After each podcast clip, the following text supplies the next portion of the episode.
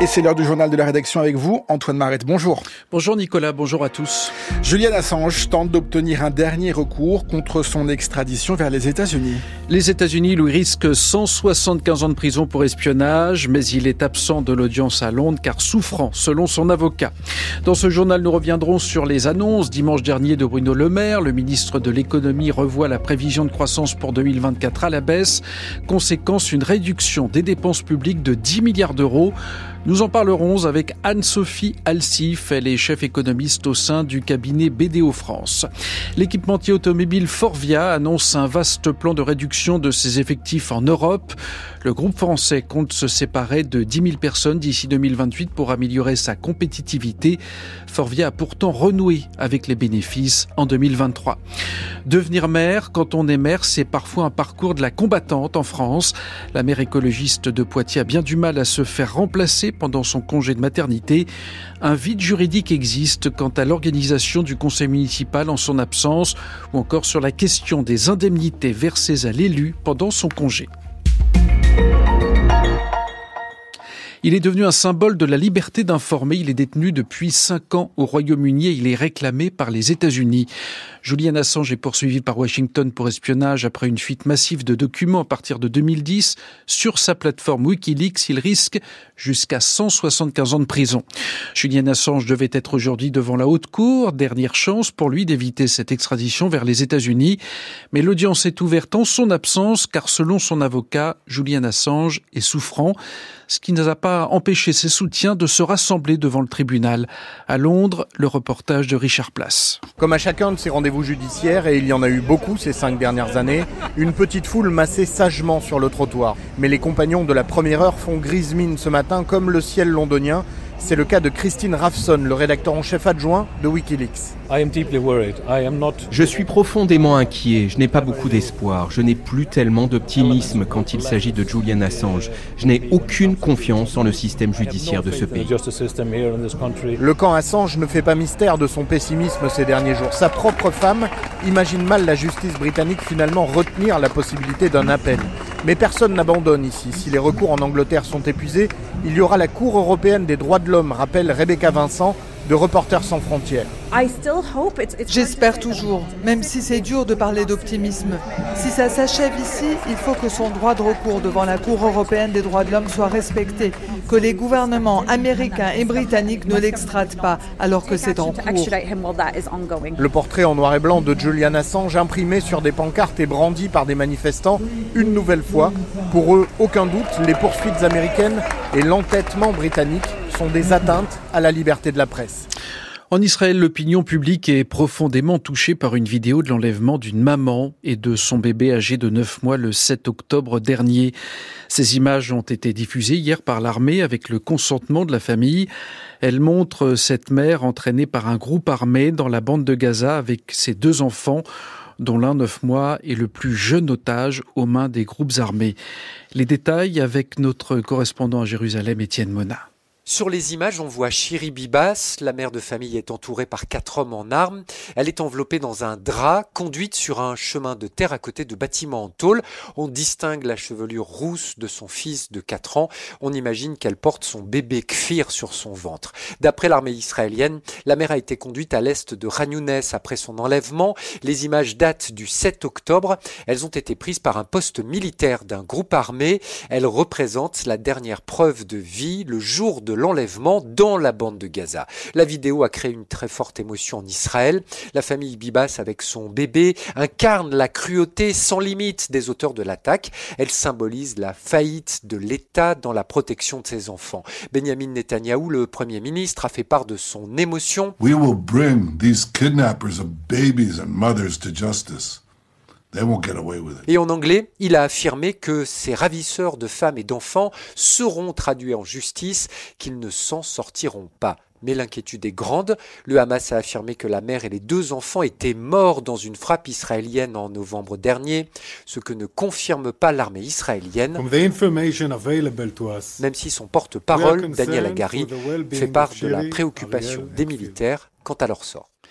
Un tribunal russe de Moscou a rejeté aujourd'hui l'appel d'Evan Gershkovitch, le journaliste américain contesté la prolongation de sa détention provisoire jusqu'à fin mars pour espionnage. Des accusations que le reporter arrêté en mars dernier rejette. Gershkovitch reste donc en détention jusqu'au 30 mars prochain. Midi passé de 35 minutes sur France Culture, c'est l'heure de la séquence interview de ce journal et l'on revient sur les annonces dimanche dernier de Bruno Le Maire. Le ministre de l'économie revoit la prévision de croissance pour 2024 à la baisse, 1% au lieu de 1,4. Conséquence, une réduction des dépenses publiques de 10 milliards d'euros sur le budget 2024 moins de deux mois après son adoption définitive. On en parle avec euh, notre invitée, Anne-Sophie Alzif. Bonjour madame. Bonjour. Vous êtes chef économiste au sein du cabinet BDO France. 10 milliards d'euros en moins de deux mois après le vote du budget. C'est du jamais vu alors pas forcément du jamais vu, mais c'est vrai que c'est euh, assez rapide, hein, euh, une révision à la baisse de la croissance, 1%, hein, vous l'avez dit, au lieu de 1,4%. Nous, on était plutôt à 0,8% pour cette année, le consensus est à 0,9%, donc on voit déjà que la prévision initiale était vraiment très très très optimiste, et c'est vrai que cette rectification donc était attendue. Une rectification euh, par décret mm. après un budget imposé à coût de 49,3. Est-ce qu'il n'y a mm. pas une carence de démocratie?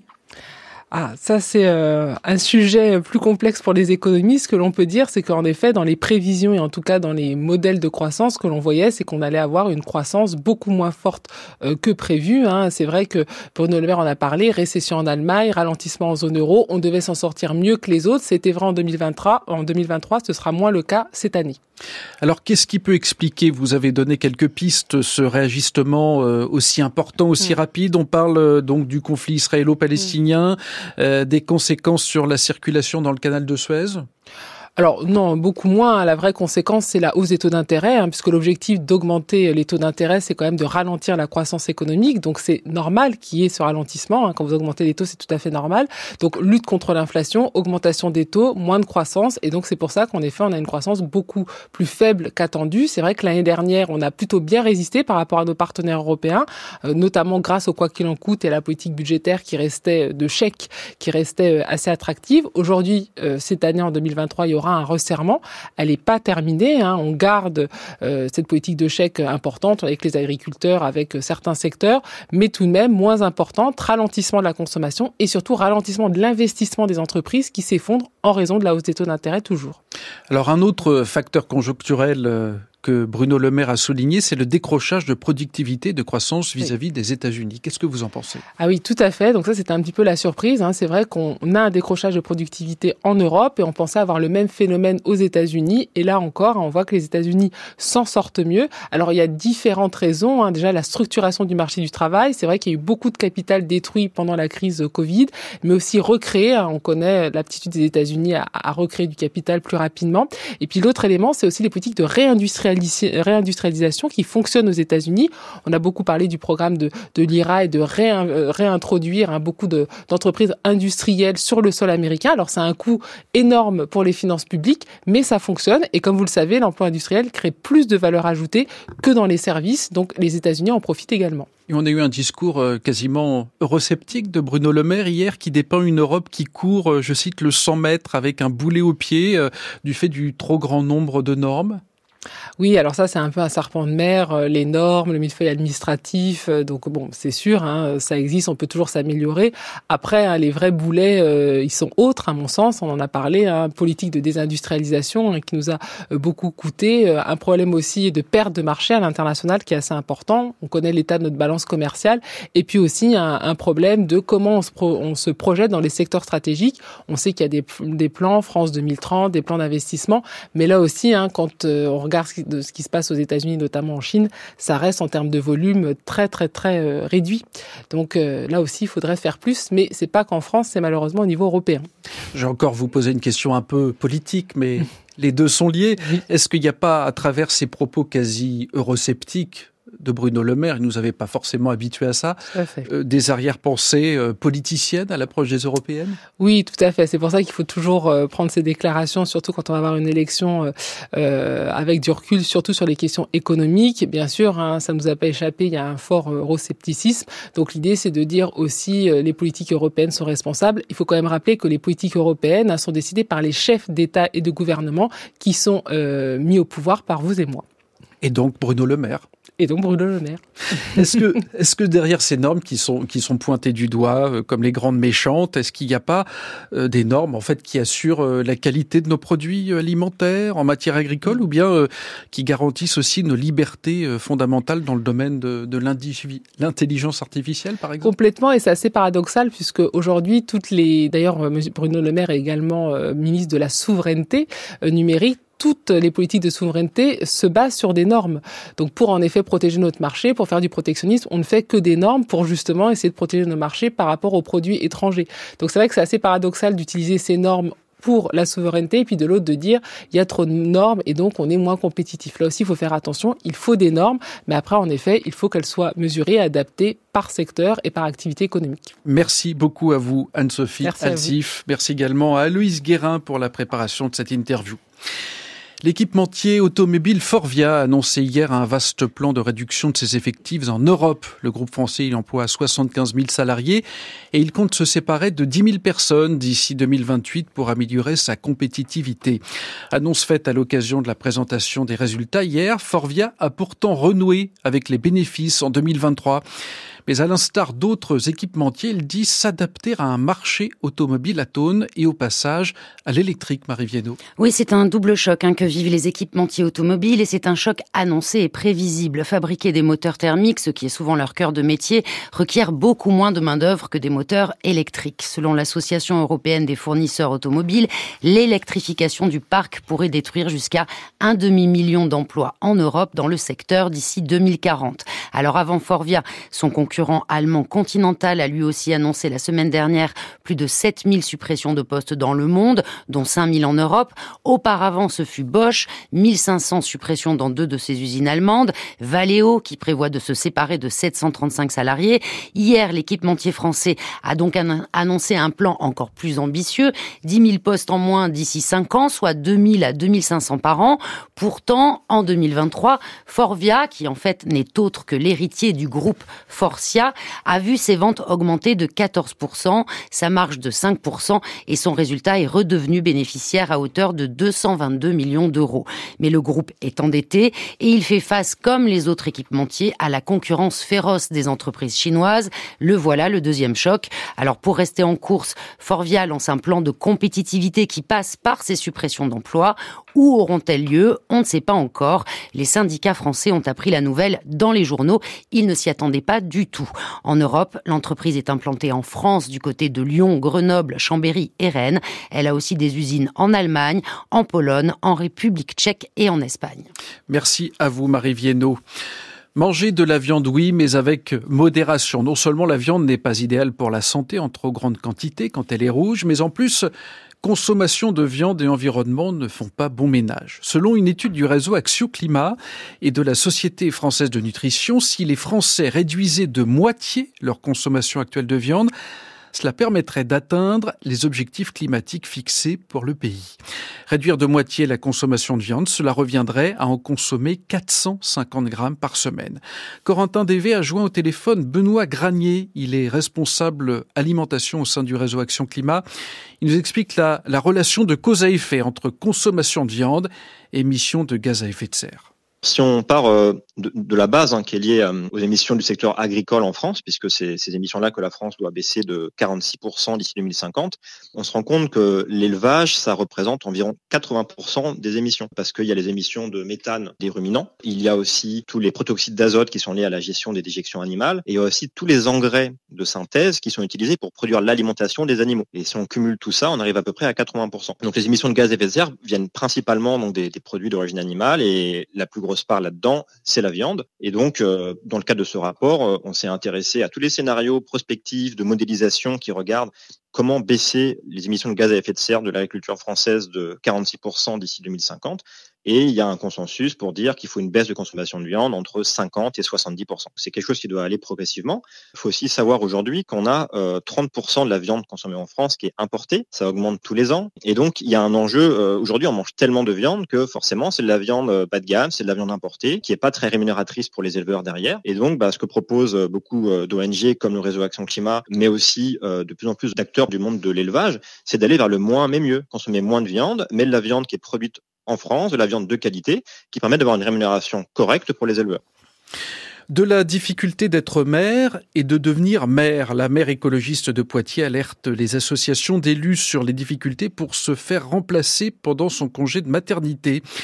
Léonore Monconduit a décidé de laisser de côté ses fonctions pendant deux mois. C'est la durée légale du congé maternité pour accueillir dans de bonnes conditions son enfant aux alentours de la mi-mars. Mais un vide juridique existe encore quant à l'organisation du conseil municipal en son absence ou sur la question des indemnités versées à l'élu pendant son congé. Bonjour Anne Fauquemberg. La loi indique qu'en cas d'empêchement de la maire, ce sont les adjoints qui doivent prendre le relais, mais dans les faits, ce n'est pas si simple. Oui, la première adjointe de la maire de Poitiers, qui travaille dans l'éducation nationale, n'a pas pu obtenir de décharge totale pour remplacer pendant deux mois Éléonore Monconduit. Elle a pu uniquement obtenir un mi-temps. Il a donc fallu bricoler un tandem avec le deuxième adjoint qui, lui, est obligé d'utiliser son crédit épargne-temps personnel pour combler le deuxième mi-temps nécessaire à l'intérim. La maire est également à la peine sur son revenu, comme elle n'exerce sera pas pendant deux mois, elle ne pourra pas bénéficier de ses indemnités de mère. Elle touchera uniquement les indemnités journalières de la sécurité sociale qui ne compenseront pas totalement ses revenus habituels. Cet exemple est regardé de près par les associations d'élus comme France Urbaine. Bastien Talloc, le conseiller technique de l'organisation, a d'ailleurs été entendu la semaine dernière par les sénateurs dans le cadre d'une future loi sur le statut de l'élu. Le sujet général, c'est euh, de permettre euh, aux élus d'assurer euh, la conciliation entre leurs engagements professionnels et leurs engagements électifs locaux, avec l'idée de favoriser évidemment les autorisations d'absence. En revanche, il n'y a pas aujourd'hui, en l'état des dispositions, de réponse précise sur ce sujet de la suppléance et d'un ou d'une élue qui se retrouve dans la situation où il doit suppléer le maire ou, ou le président. C'est un sujet que nous, nous allons porter en prévoyant dans ce cas particulier, qui se produit pas non plus euh, tous les jours évidemment, d'avoir la possibilité d'une décharge de droit compte tenu de la situation exceptionnelle dans laquelle se trouve l'élu qui doit remplacer euh, son maire ou son président. Et en ce qui concerne le revenu des maires pendant leur congé maternité, France Urbaine préconise d'instaurer une indemnité différentielle qui viendrait maintenir le niveau de revenu en complément des indemnités journalières. Merci à vous Anne Fauquemberg. À Saint-Denis, des affiches, des campagnes de sensibilisation contre la prostitution envahissent les rues. À l'approche des Jeux olympiques et paralympiques, la mairie de Saint-Denis veut limiter les achats d'actes sexuels. Pourtant, plusieurs associations françaises l'affirment, les grands événements sportifs n'augmentent pas la prostitution. Pour elles, les autorités locales veulent tout simplement faire place nette. Enquête signée Talita Thierot. 15 millions de touristes sont attendus à Paris lors des Jeux olympiques et paralympiques, une aubaine pour le milieu de la prostitution selon Oriane Fiol, maire adjointe de Saint-Denis chargée des droits des femmes. Lorsqu'on accueille le monde entier, on l'accueille pour faire la fête, mais il y a aussi des dérives. Et donc euh, que ce soit la consommation euh, de drogue, mais aussi la consommation de femmes. La prostitution a été multipliée par 10 au moins pendant la Coupe du Monde de foot en Russie en, en 2018. Les personnes euh, expertes ont calculé le nombre d'annonces qui étaient publiées, notamment sur les réseaux sociaux. Oriane Fiol a donc mis en place des mesures, campagnes de sensibilisation, mais aussi signalement des travailleurs du sexe. Par exemple, un propriétaire qui louerait son logement sur Airbnb, un logement dans lequel des personnes auraient recours à de la prostitution, le propriétaire est considéré comme un proxénète. Donc, il faut le signaler pour venir en aide à la personne potentiellement victime. Ces restrictions inquiètent les prostituées. À Belleville, Ting est coordinatrice des Roses d'Acier. L'association compte plus de 200 travailleuses du sexe chinoises. Elles craignent d'avoir moins de clients et donc de devoir accepter des pratiques plus violentes. C'est ça la, la, précarisation des femmes. On a des femmes qui restaient pendant 4 heures dans le froid pour 20 euros. J'ai à peine payé mon loyer. Ma réflexion, c'est comment je peux rentabiliser le plus quand on n'a pas l'argent l'argent, on doit accepter les pratiques. Pour d'autres associations, comme Saccage 2024, dont fait partie Stéphane, ces restrictions contre la prostitution sont un moyen de nettoyer les rues. Les JO accélèrent le fait de criminaliser encore plus les travailleuses du sexe. Pour l'exemple de Rio euh, en 2016, les études montrent à l'inverse. En fait, il y a eu une baisse de la prostitution, notamment parce qu'il y a eu des politiques de criminalisation, que des travailleuses du sexe, elles ont été empêchées de travailler dans des bonnes conditions. En France, la prostitution concerne plus de 45 000 personnes, dont 10 000 mineurs. Cet après-midi, temps couvert sur une majeure partie du pays, de la pluie sur la façade ouest, du soleil sur la côte méditerranéenne, température douce et homogène. 11 à Lille, 12 à Paris, 18 à Marseille. C'est la fin de cette édition préparée avec Waibia Ibrahim. Prochain journal à 18h avec Aurélie Kiefer.